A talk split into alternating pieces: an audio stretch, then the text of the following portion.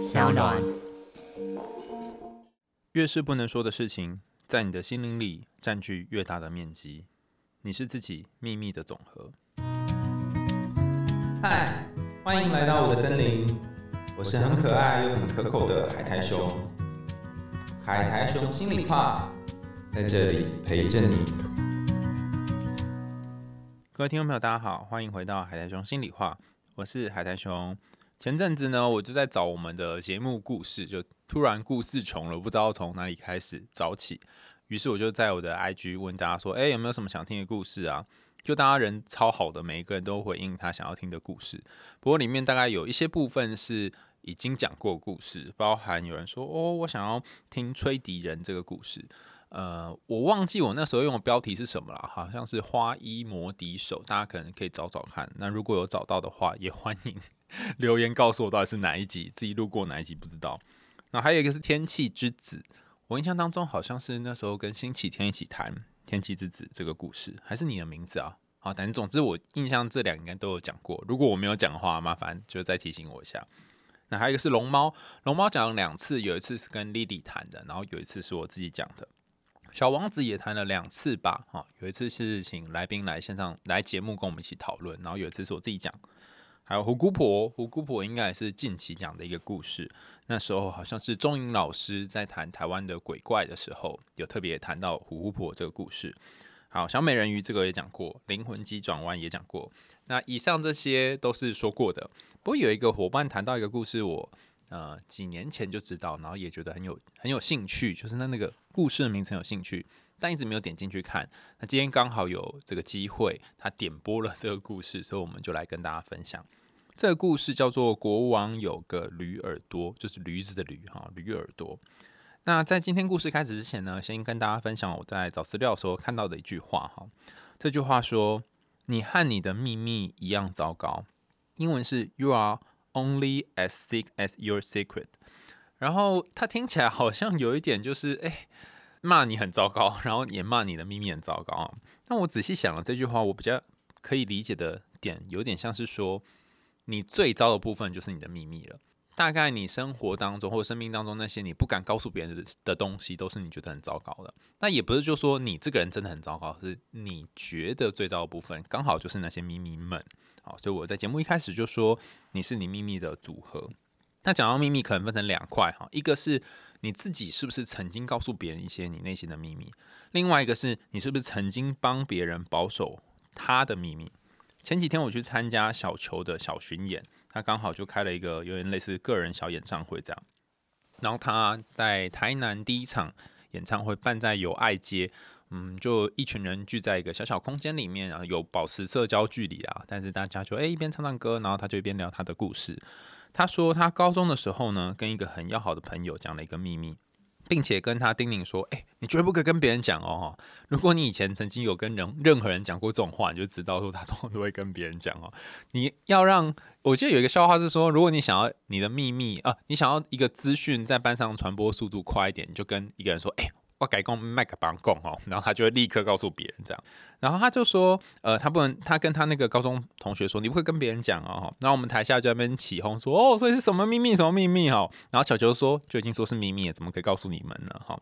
可是从这个小互动当中，你就可以感觉到人对于秘密有一种很奇怪的渴望。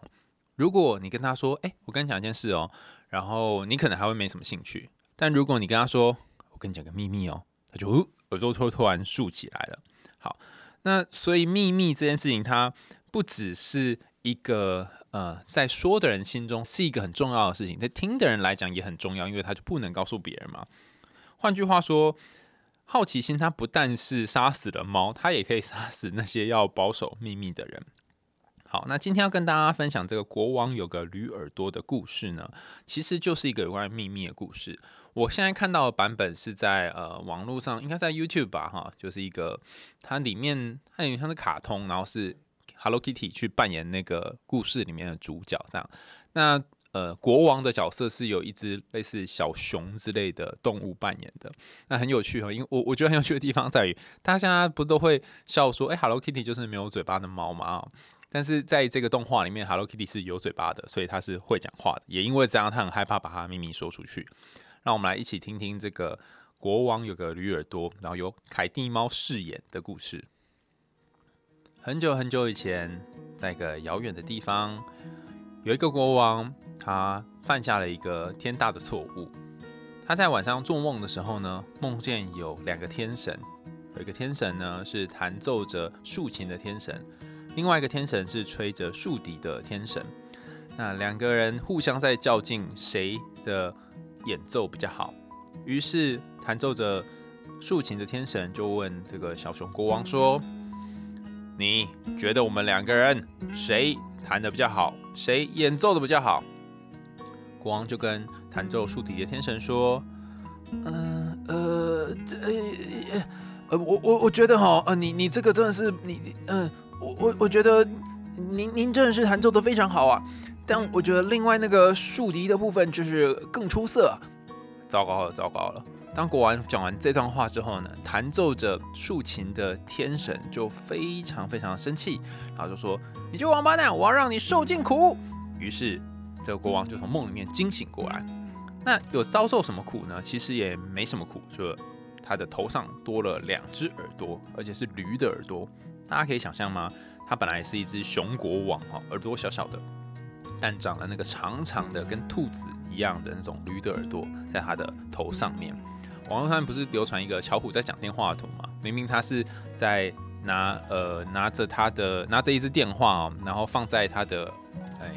应该算是人类的耳朵旁边，但实际上他是没有听到，因为他耳朵在头顶上，所以大家可以想象这个巧虎的图哈。那这个熊它的头上就会有四只耳朵哈，两个就是它原本的那个熊的耳朵，然后另外呢就头顶上的两个耳朵。那因为国王很害怕他的耳朵被别人发现，他觉得太丢脸太丢脸了，所以他就拿那个睡帽把自己的头上面的耳朵给盖起来，就藏在里面。那好巧不巧呢，因为这个国家。要理发是需要预约的，而且预约非常不容易哦，因为这边理发师就是时间很忙哈，所以呃今天刚好是国王预约要剪头发的日子。那因为国王很害怕他的头上那个耳朵被别人发现，所以当理发师到的时候呢，他说啊算了算了算了，不用不用不用剪不用剪。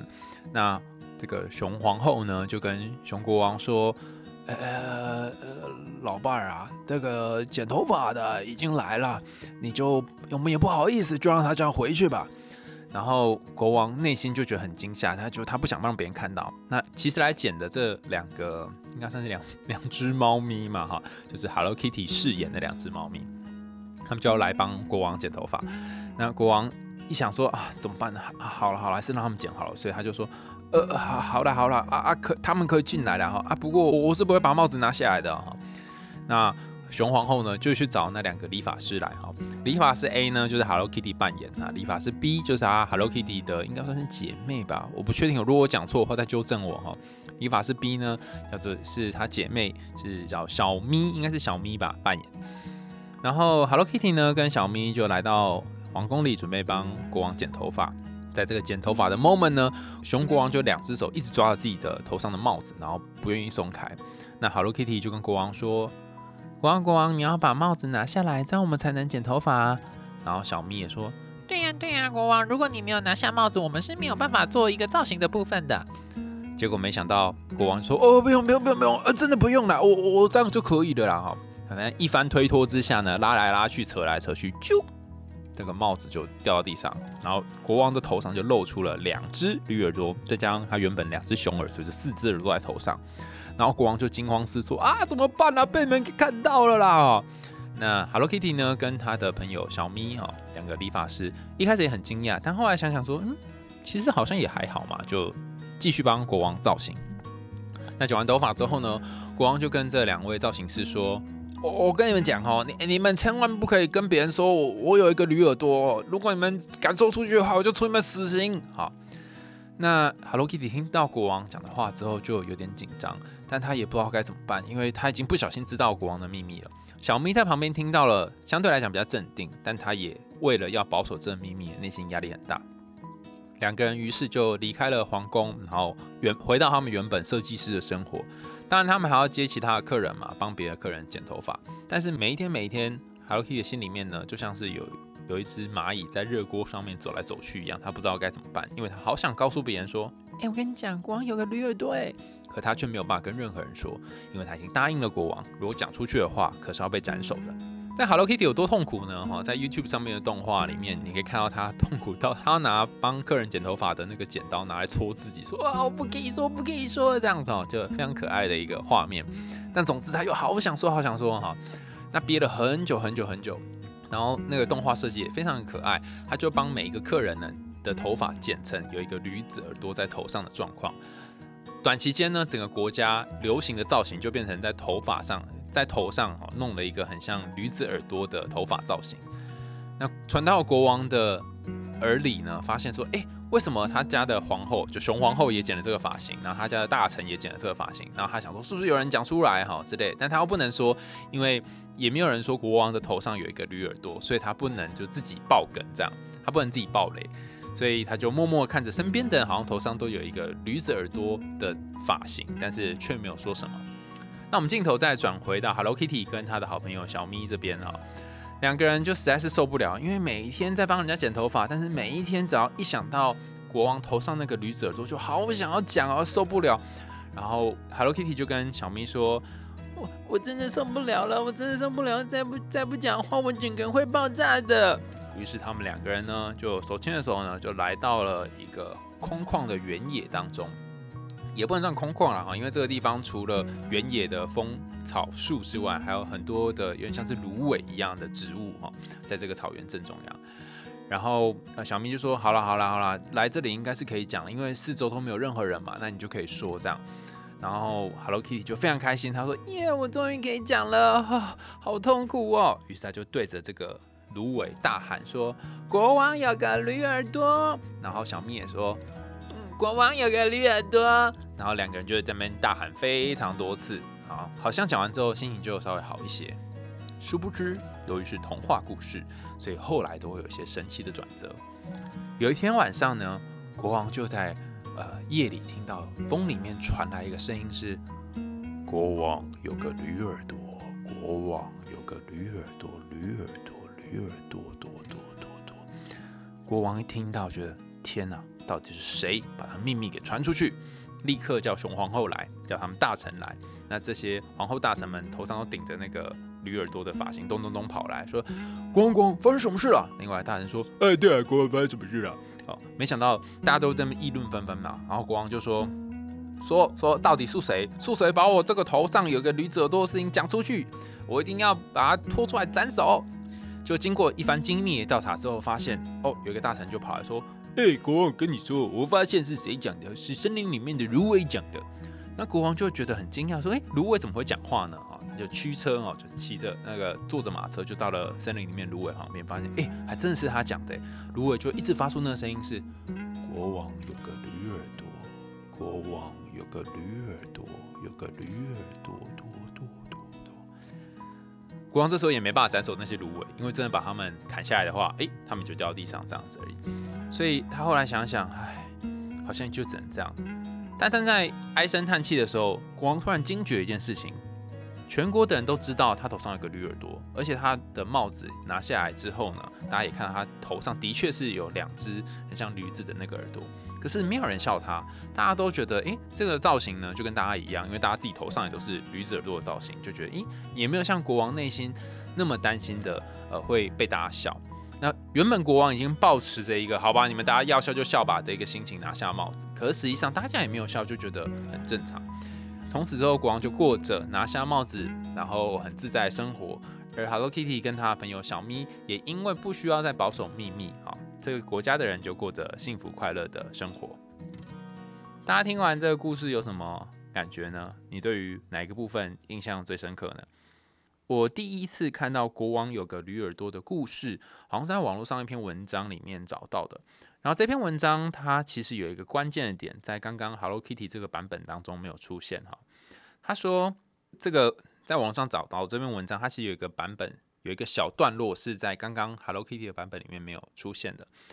这个段落就是当那个理发师他真的受不了，然后很想要跟一个人把这个秘密讲出来的时候，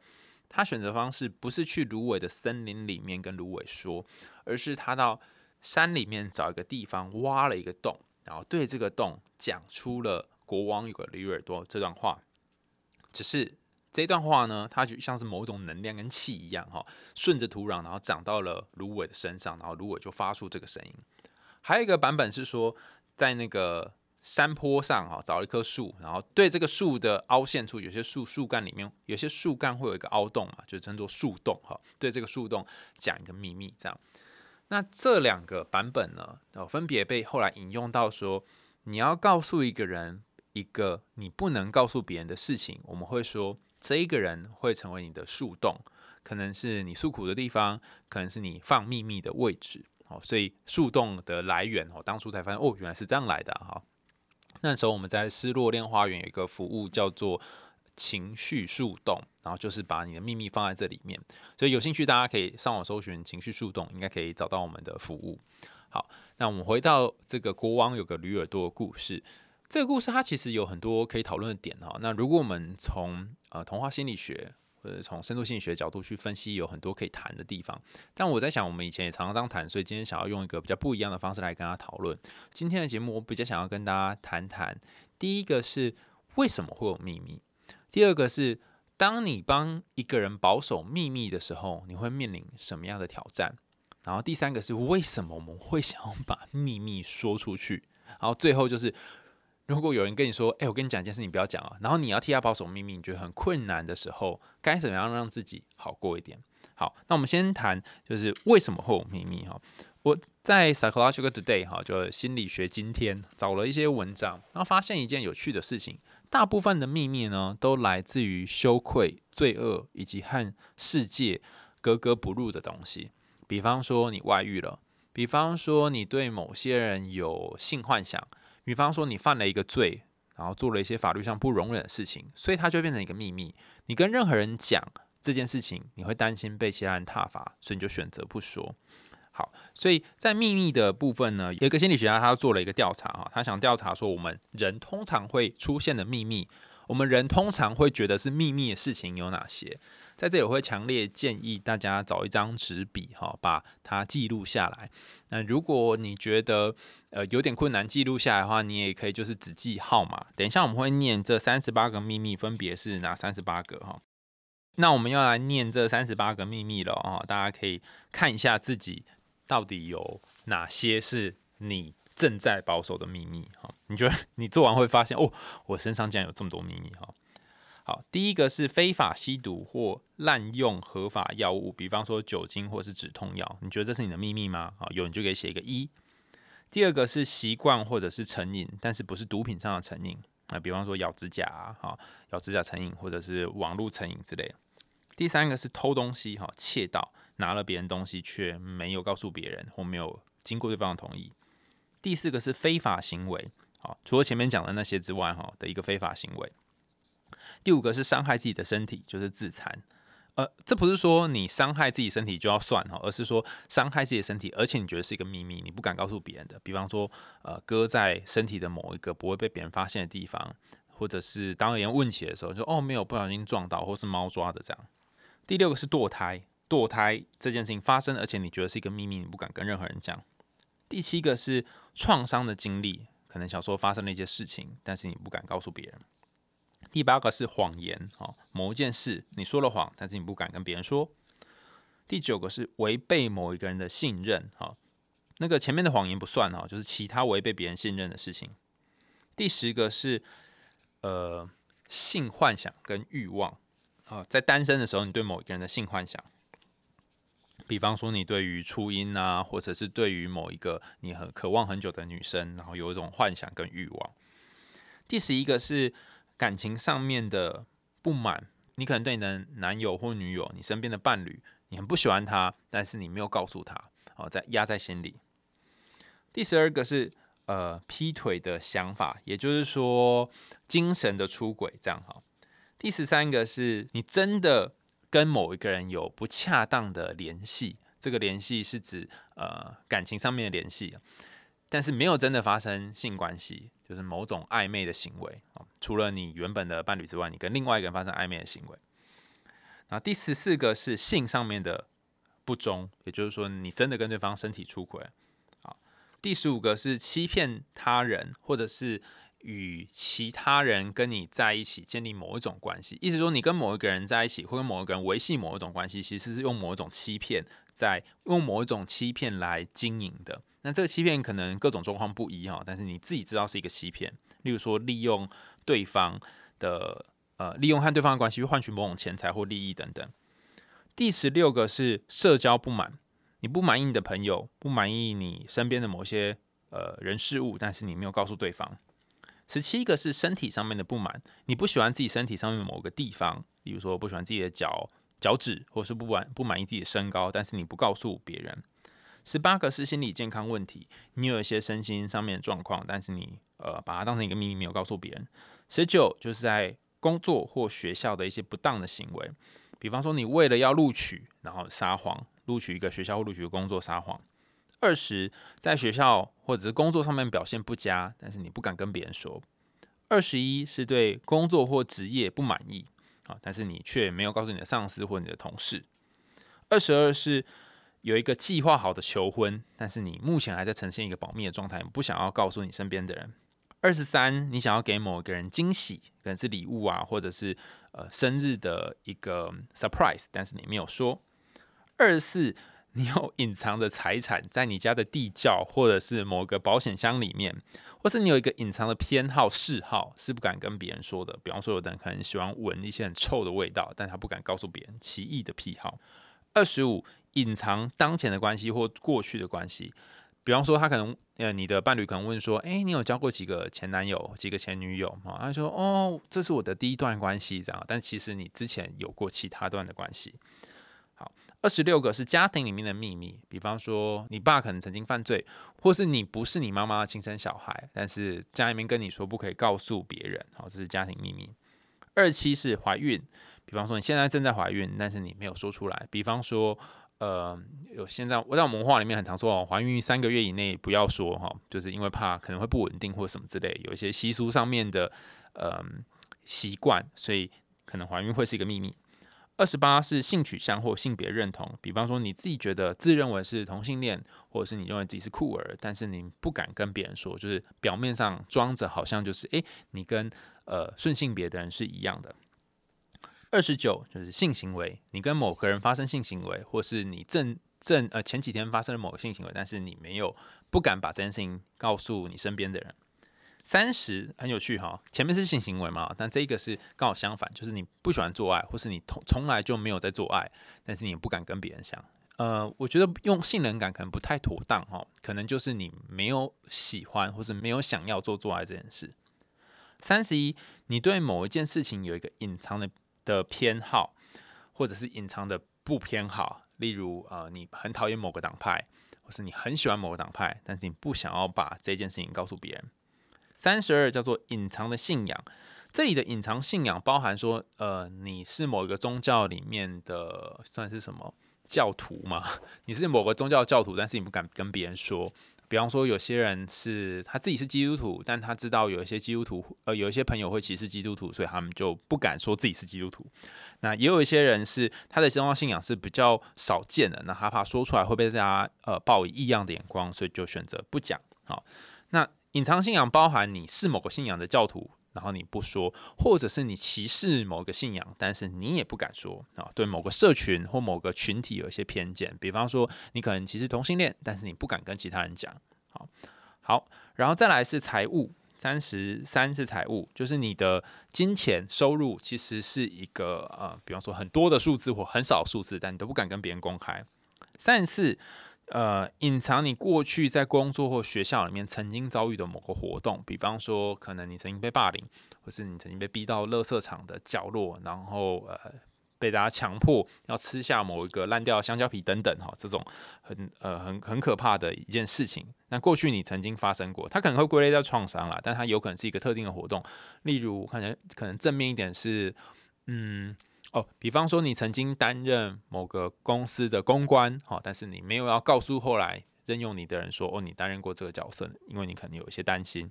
好，三十五是为自己的，呃，三十五是自己的抱负计划或者是目标，你有规划要去做一些事情，但是你没有，你没有告诉别人。三十六是异常的反规范行为，可能有一点奇怪哈，但是。不太要知道怎么去描述，他可能没有犯法，但是很异常。例如说，你很有，你可能很喜欢把光碟片折断、折断，然后从过程当中获得快感，哦，可能类似像这样。三十七是一个具体保密的故事，但是这故事跟以上讲都没有关系，就是垃圾桶分类了哈。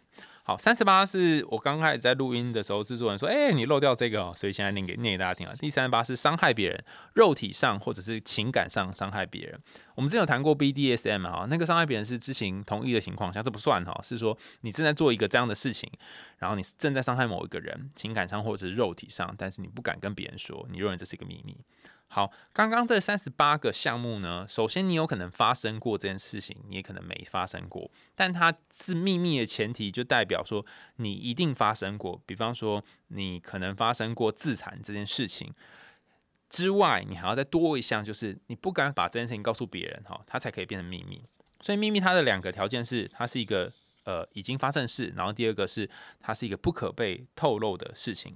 但但秘密这件事情又有一个有趣的地方哦，像我们刚刚前面提到，这国王有个驴耳朵，里面的 Hello Kitty 跟他的朋友小咪被国王限制的是，你们两个不可以告诉任何人我有一个驴子的耳朵，所以也就是说，全国上下应该除了国王还有呃这两只猫之外，就不会有任何人知道了。但有一些秘密是嗯叫做对象限定，听起来像期间限定哈，就是说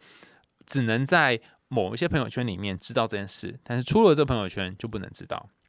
或是我的男朋友的女朋友都知道这件事情，但是呃除了我的伴侣之外，其他人不知道，所以你可能要看你的秘密限秘密的限定范围是长什么样子啊。好，那我们回过头来看一下这个故事哈。这故事一开始，国王他为什么会觉得驴耳朵是一个秘密的原因是？他很害怕自己的驴子耳朵被别人看到，然后别人会取笑他。所以秘密的开头通常有一个让你觉得很丢脸的、不符合社会框架的事情。包含我们刚刚念的三十八个秘密哦，大家可以数一下自己有哪些秘密啊，自己有几个这样。那这些秘密大概我自己觉得可以分两类啦，一个是跟暴力犯法有关的，另外一个是跟性或者是感情有关的。那这两个或许在呃社会的。呃，规范上都有一个固定的框架或者某一个规律规则，所以我们会很害怕自己成为那个跟大家想象当中不一样的人。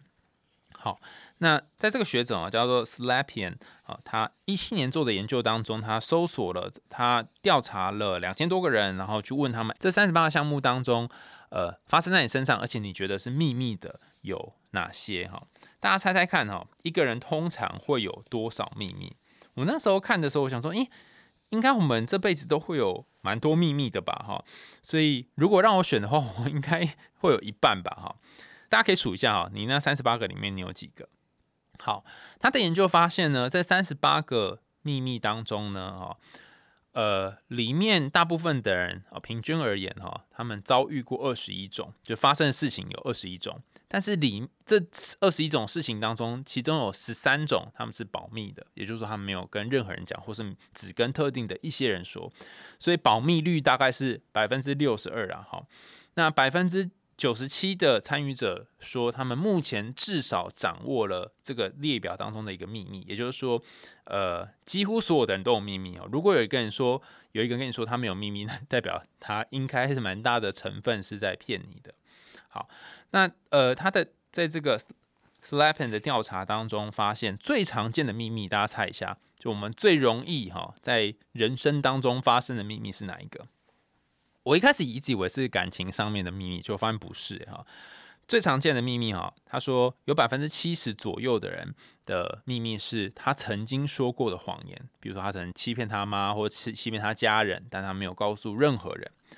第二个是对于感情的欲望，就是刚刚我们讲的性幻想，有百分之六十一曾经提到这个秘密，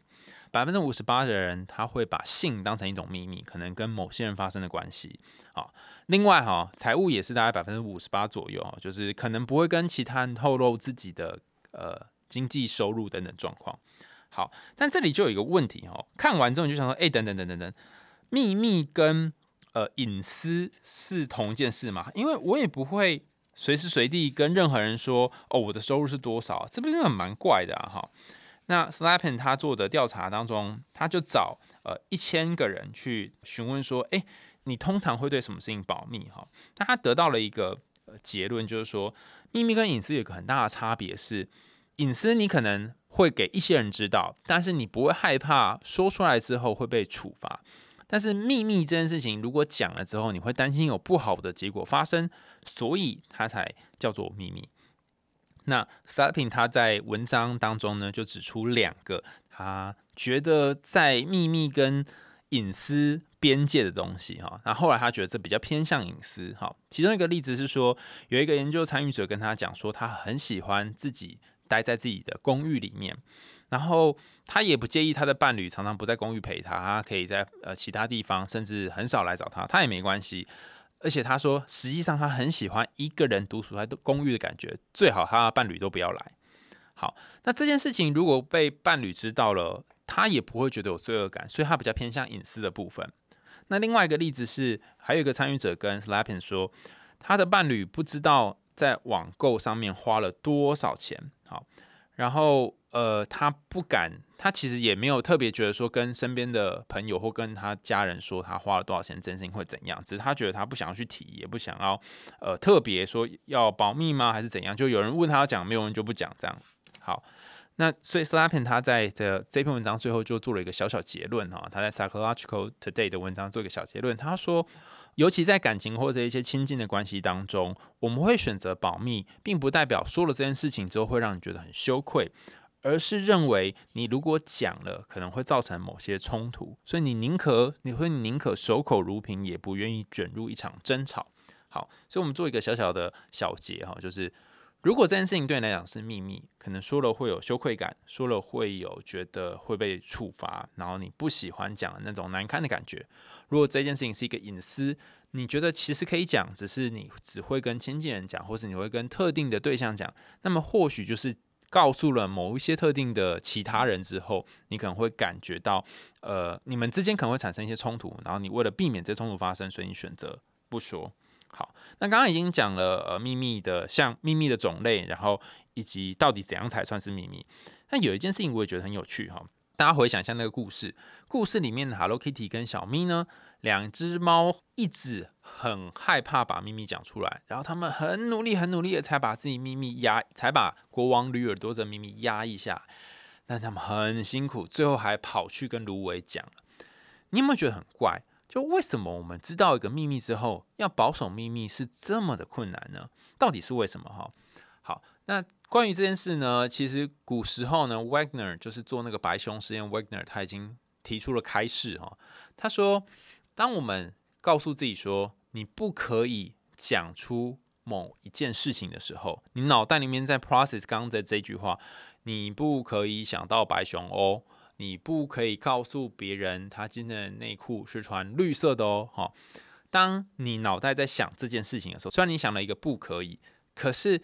你的脑袋同时就已经经历了你不可以说的那件事情本身。那这个过程会让你觉得很痛苦。我觉得具体一点来讲，就是你跟自己说，你不可以告诉别人他穿的内裤是绿色的。此时你脑袋已经出现了绿色内裤的样子了，你还要压抑这个想法。那在大脑里面压抑这个想法是非常非常辛苦的。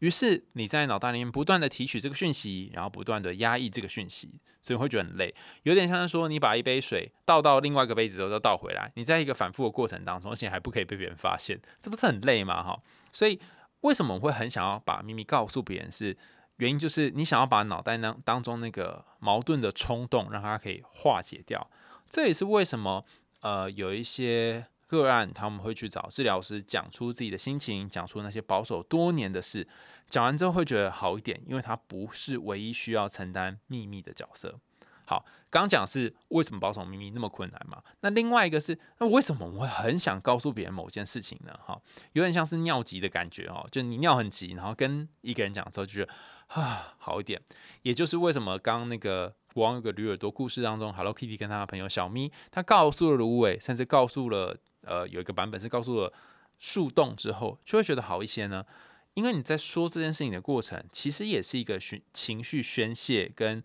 情绪整理的过程。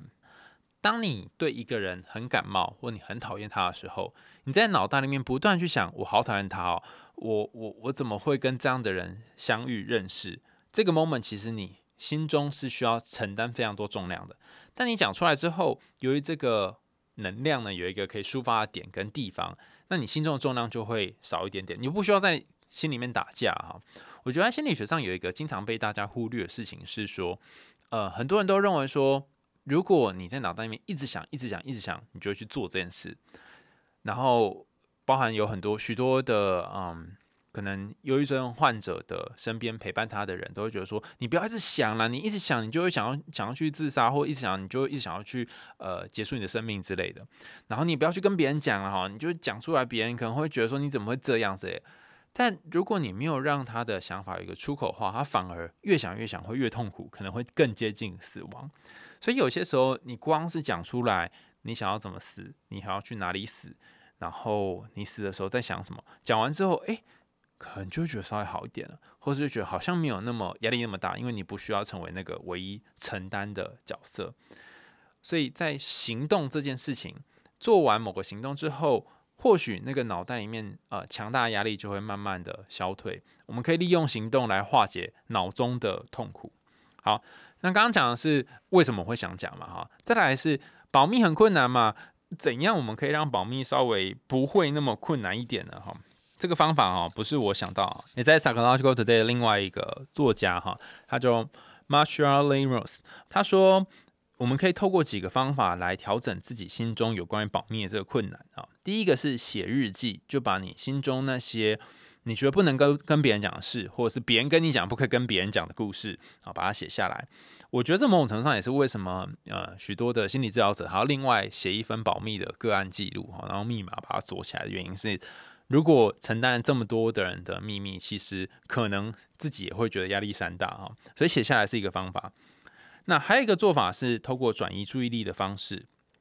比方说你可以去听音乐，或是让自己沉浸在其他的环境当中，然后把你的感受从刚刚你一直在想说不可以讲、不可以讲这件事情，然后转移到别的地方。其实故事当中，Hello Kitty 有做这件事啊，他不是拿那个剪刀来戳自己的脚嘛，哈，所以这个动作也是某种程度上面转移注意力，转到痛觉上面来。然后第三个哈，我觉得虽然这个是 Marsha 说，但是我觉得我自己感觉是，你可能使用上比较小心。他说，你可以跟那个告诉你秘密的人去讨论说，为什么这个这个秘密没有办法跟别人讲的原因。比方说，以故事里面的国王，他很害怕告诉其他人他有一个驴耳朵这件事情会被所有人嘲笑。但如果你真的跟这个国王好好讨论，比方说小咪跟国王说：“哎，还好吧，这个发型也还不错啊，哈，你真有有需要这么担心吗？什么之类的。”好像国王真的想一想，或是先从他身边的呃这个熊皇后开始好了，像皇熊皇后看一下，诶，好像熊皇后也没有笑他，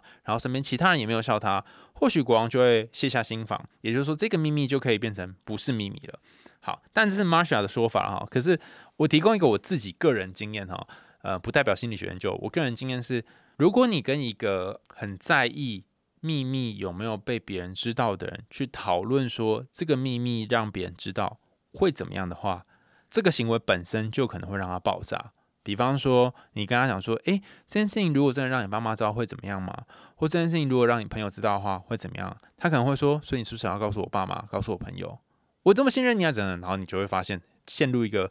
呃 无法拯救的余地。好，甚至有一些人他的人际信任是比较低的。啊，并不是说这些人不好，而是他们过去遭受到一些经验，可能被背叛啊，或者是呃其他人曾经让他很受伤过，所以他不太能够好好的完全相信这个社会是不会伤害他，这个世界是安全的。于是他很不容易才把他信告诉你的时候，如果你稍微透露出一点点，你有可能会想要跟别人讲的这个小小的，不一定是讯息，只是。那个些微的状态的话，他可能就会进入一个非常警戒的模式，就觉得你说要告诉别人，然后你们气氛可能会变很糟糕，甚至是他不但呃自此之后不愿意告诉你，可能还会觉得哦，我为什么要信任你这个人，然后大骂你一顿这样。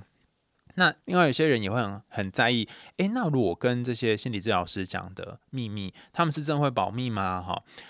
会不会他们用各种方式去泄露我的秘密这样？我不知道别人是怎么样了哈，但是我我说说我的经验好了。就是我觉得它有一点像是一个类似项链的东西，就戴在你脖子上面的项链。我们之前在采访 BDSM 的 M 们，哈，他们有些是我不确定是 Man M 啊，但是他在这个主奴关系里面担担任奴的角色，就是他可能当狗啊，或是当其他的宠物。那在担任这角色的时候，有一些他会套上项圈，然后那个项圈就提醒他说：“哦，你现在是狗哦，哈，就提醒他这个身份。”那呃，我觉得有点类似像是。如果你好想好想，因为可能人都会有那种想跟别人讲一件事情这种渴望，尤其是哦，你帮某个人保守秘密之后，你就会像那个故事里面的 Hello Kitty 一样，就我好想讲，好想讲。但是它有点像是一个项链，当你在要说之前呢，你会先把呃当事人的权益放在前面，然后想到说，哎，好像不能讲哎，所以那个项链就会戴在你的脖子上。有人就会说，哈，这样不很痛苦嘛，哈？但它有点像是一个一次两次之后，你就会渐渐进入一个习惯，甚至是你在。每次想说哦，好想要讲某个人的事情的时候，你当然会觉得一开始会有那个呃有一个东西挂在脖子上的感觉，但是你在几次之后，你就会发现有一件更值得思考的事情是，你怎么会在这个时候会好想要把某一个人秘密抖出来呢？那个你好想要抖出来的这个动机到底是什么？好，那以上是我个人经验嘛，好，所以现现接下来要分享一个心理学研究了哈，为什么我们会想要把一个东西讲出来，或为什么会想要泄密？哈，它其实跟一个心理学上很重要的概念有关啊，叫做权力 （power）。我们想象一下哈，当一个人他拥有了呃某一个重要人物的秘密，另外一个人他完全不知道这个秘密，好，所以 A 拥有秘密，然后 B 完全不知道这个秘密。大家觉得 A 跟 B 坐在一起的时候，谁是拥有比较多权力的人？答案是，其实看起来两个人的权利可能很难衡量，但是 A 他可能自己就会觉得，呃，自己拥有比较多权利。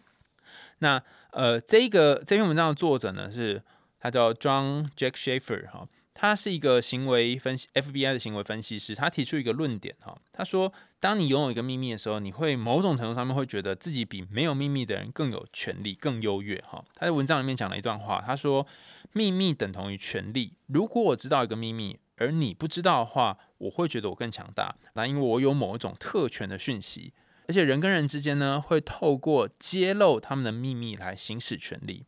也就是说，我今天跟你讲一个秘密，但是你肯定要用某种方式来回馈我，就是类似情报交换的感觉。所以，为什么我们会很想要告诉一个人秘密呢？就是你去讲出这个秘密的同时，对方可能就得支付出某一些代价。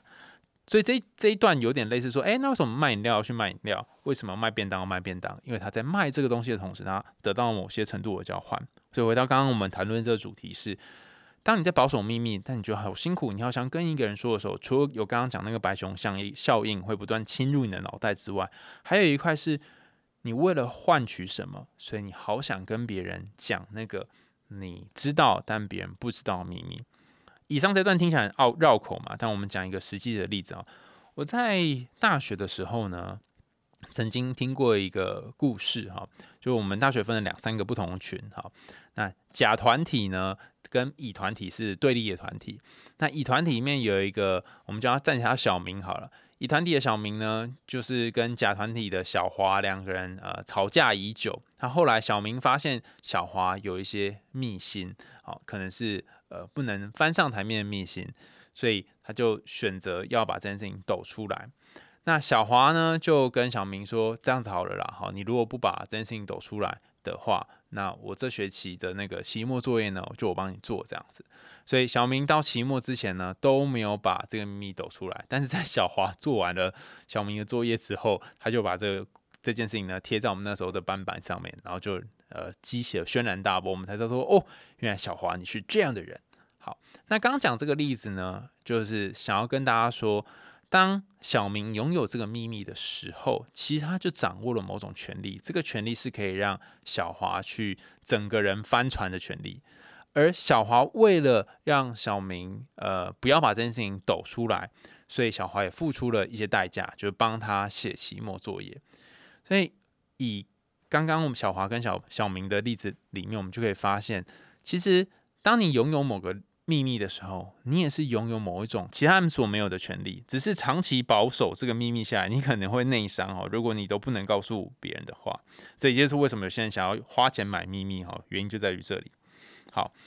所以我想跟大家说哦，其实要讲秘密或者是要守一个秘密本身呢，这个其中一定牵涉到一个重要的信念、重要的概念，叫做信任。你因为信任一个人，所以把那些你不敢告诉别人、不敢搬上台面的事情拿出来讲。你因为信任这个人，所以你愿意把自己不堪的部分，那些连你自己都不愿意接受的部分，摊给他看。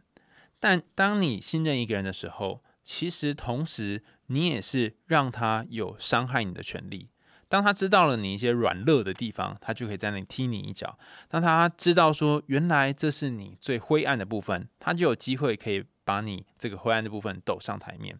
那奇怪的是，为什么我们会愿意告诉一个人我们的秘密，或是为什么我会愿意把自己的软弱拿在别人面前说：“哎，你可以踢我，可以踢我。”那是因为在两个人很靠近、很靠近的时候，常常会有所谓的信任产生。而把自己的秘密告诉对方，或是让对方告诉你一些秘密，就是一个互相信任的过程。回到我们今天谈的故事哈，就是国王有个驴耳朵这个故事。国王当然一方面很在意自己的驴耳朵被大家看到，但是另外一方面，或许也是因为这两个理发师路人甲乙哈，就是 Hello Kitty 跟他朋友小咪，他并不是国王身边的人。如果是国王的亲信，或是国王的好友，甚至熊皇后，或许国王就会觉得，哎。如果真的让他们知道，好像也不会怎么样。所以我在今天节目最后想要跟大家分享，就如果你真的想要试着保守一个秘密，或者是你保守了很久，您觉得很痛苦，然后不论是写下来，或者是呃找治疗师谈，你都会觉得好像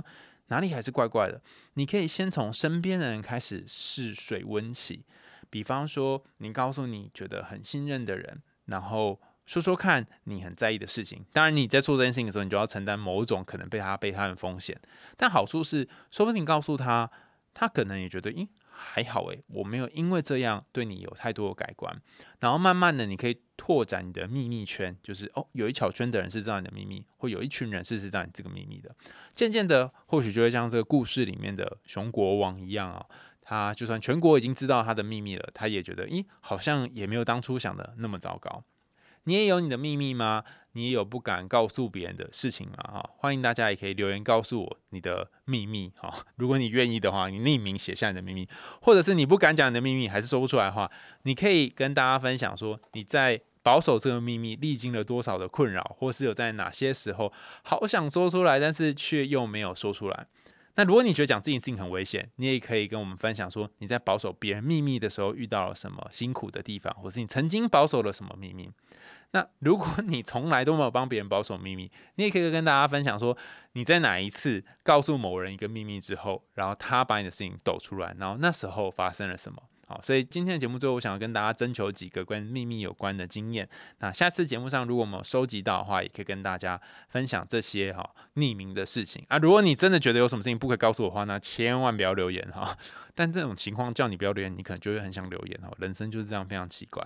那我非常期待大家可以呃，可以收到大家什么样的内容。那如果你有想要听的故事呢，也欢迎大家继续在我们的 Apple Podcast 或是其他留言的地方呢，告诉我们你想听的故事，然后我们我就可以不用每次都上去征求新的故事。啊，我也发现有一些伙伴分享说他们想听福音战士啊，或者这些新的动画哈，但我可能要花一点时间再重新看，甚至请 Lily 来帮我个忙，因为福音战士很多集哈，我可能一个人看不完。啊，我们一起来想想有没有什么可以好的切入点。好，那我们今天海洋心里话就到这里告一段落啦，感谢大家收听，我们下次见，拜拜。